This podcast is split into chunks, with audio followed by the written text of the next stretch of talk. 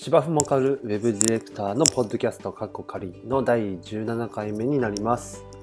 鳥取でウェブディレクターをしている岡村です。今回もよろしくお願いします。このポッドキャストでは芝生に対する熱い思いと少しだけウェブ制作やウェブウェブディレクションのことなど取り留めなくお話をしています。はいということでですね。えー、っと10月も中旬に中旬を超える感じですね。もう後半になろうかという10月23日に今なっておりますが、えー、今週は急に寒くなってきましたね。えー、っと、軽く風邪をひいております。ちょっとお聞き苦しいかもしれませんが、何卒ご了承ください。えー、なぜかというと、えっと、今週の水曜日ぐらいだったか、えっと、に、僕いつも、僕というか我が家、夜洗濯をするタイプの家でして、まあ、朝洗濯をして干すという時間がなかなか取りにくいと、えー、いうことがあって子どもたちの朝の準備とか、えー、登園の準備とかですね。そういうのやらないとというのがあるのでというのとあと、えー、ちょっと家のある場所の関係上といいますかでもともと家を、まあ、一軒家に住んでるんですけども、えー、頑張って家を建てたんですけどもその時にバルコニーだとかベランダみたいなものを一切つけないという方針を取りましてで外で洗濯を基本的に干さないと。で、えっと、屋内で一応そういう服を乾かす場所、まあ、脱衣所兼みたいな感じで、えー、設計してもらってやるというふうにしたので、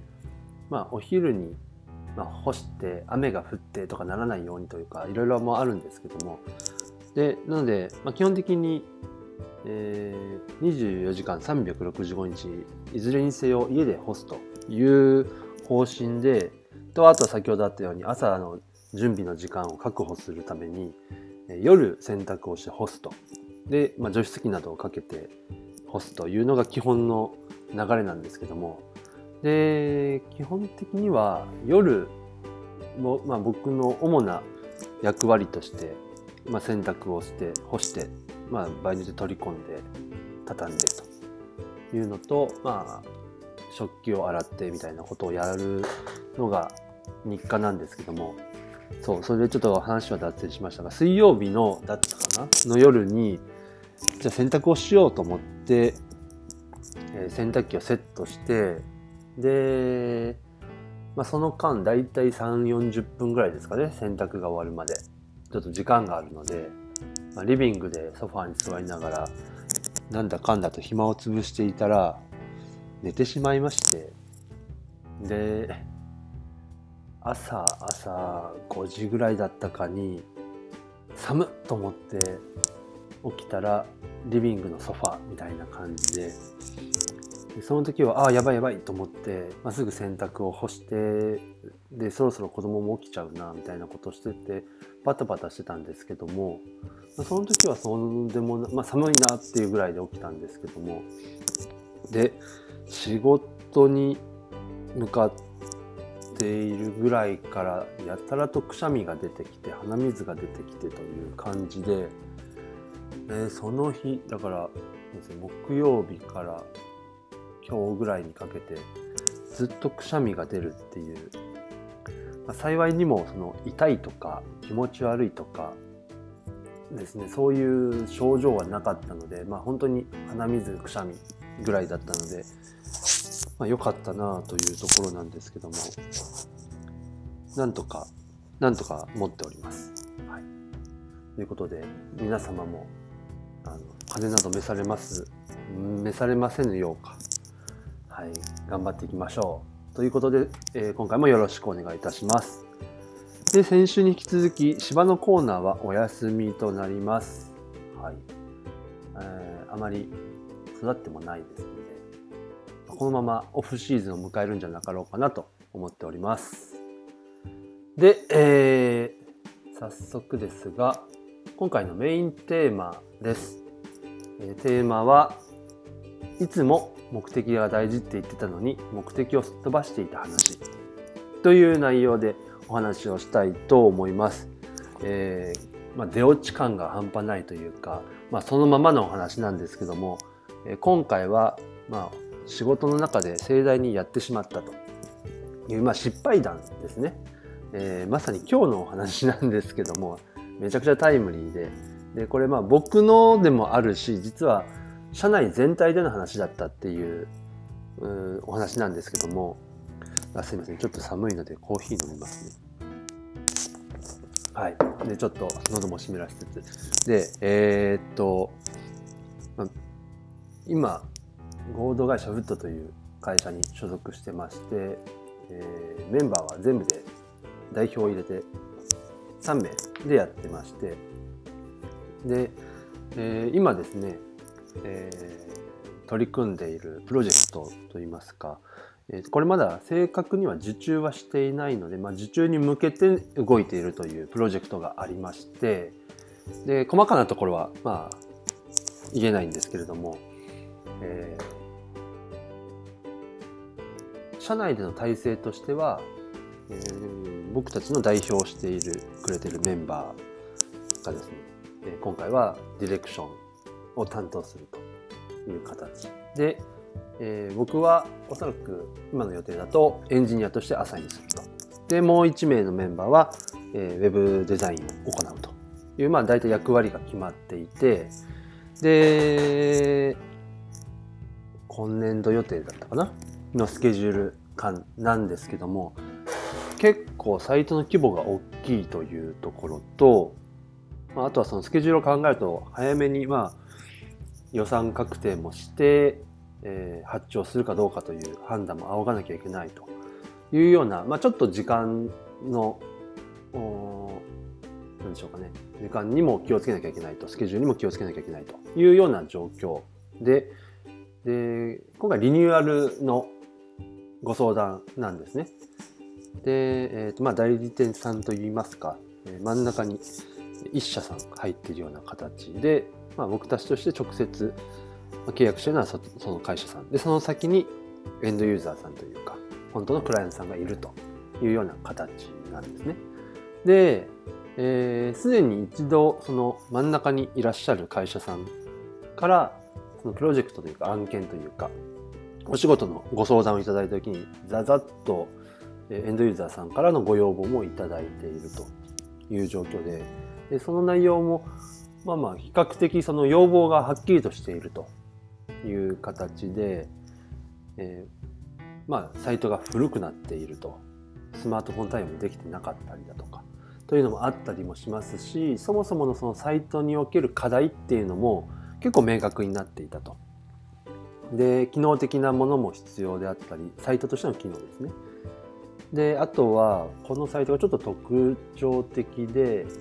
えー、いわゆるサービス的なものですね。事業の1つ2つ3つとかあったりする中のそのサービスの部分というのが多分後付けのな形になっているために、えー、通常のサイトの中に包括されてなくて別のシステムで管理されているような形のものが2つほどあったりでかつその中のコンテンツが、えーまあ、いわゆる投稿管理のような形ですね。で中のシステムはまだちょっと分かっていないと。少なくともワードプレスなんかではないちょっと特殊なものなのかなと。まあ、いわゆるブログシステムっぽい感じのもので、えー、コンテンツが管理されていると。でそのコンテンツ自体が投稿らしき管理のされ方をしているものがざっとカウントすると,、とえー、といくらぐらいとか500ページぐらいあるような。まあ、そこそこにページボリュームもあるなというところ。そんな対象のサイトがあると。で、えー、そういったものを統合したいという。で一つの管理にしてシステム的に管理したいと。いうようなご要望が結構明確に出ているという中でで既存のサイトを洗い出して、え、サイトの構造を分析してというのをざざっとやって、まあ、そのページボリュームなどが測れないと工数にも落とし込めない部分もあったりしたので、あとはその今管理されているコンテンツをどう管理すべきかというところを落とし込むために、まあ、そういったサイト構造のチェックなんかにちょっと先週今週と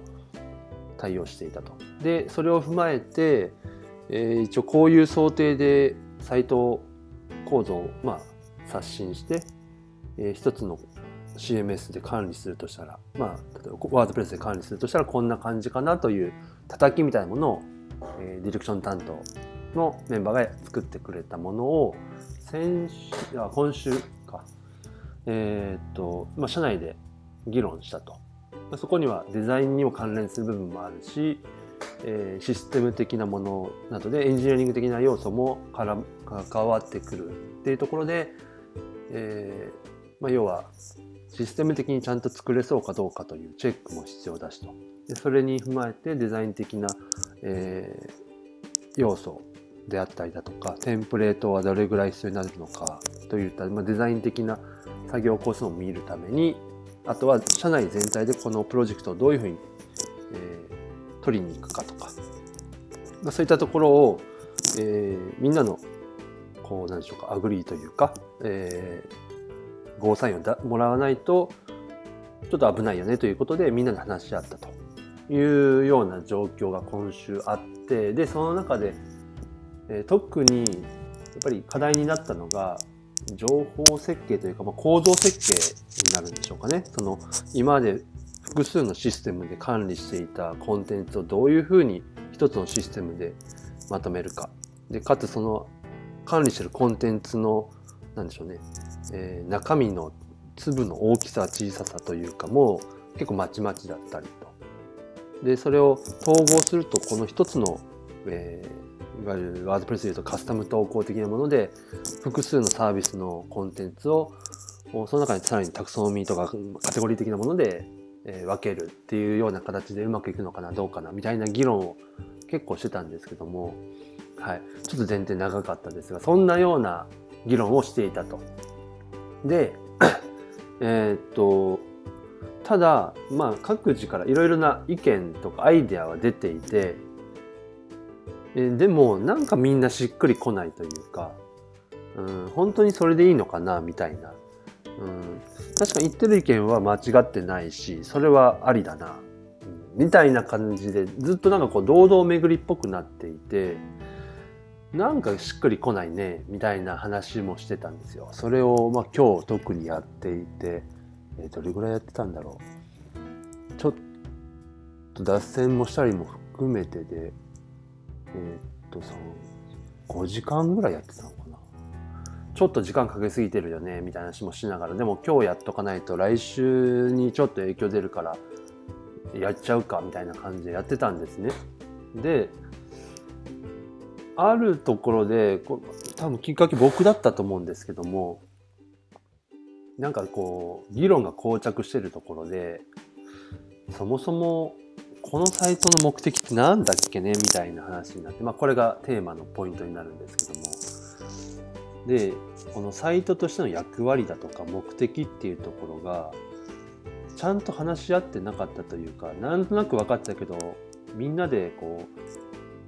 う意識の統一というか認識の統一というかできてなくない？みたいな話になってまあそういった話をしてあ確かにと。でそれで言うならばそもそものこのエンドユーザーさんの事業って何みたいなところとか、まあ、結局ウェブサイトってそのお客様の事業だとか、まあ、商売をこう支えるであるとか、まあえー、そこの成果を上げるだとかっていうための手段の一つとしてあるべきだと思ってるんですけどもそもそものそのお客様の事業にとってこのサイトは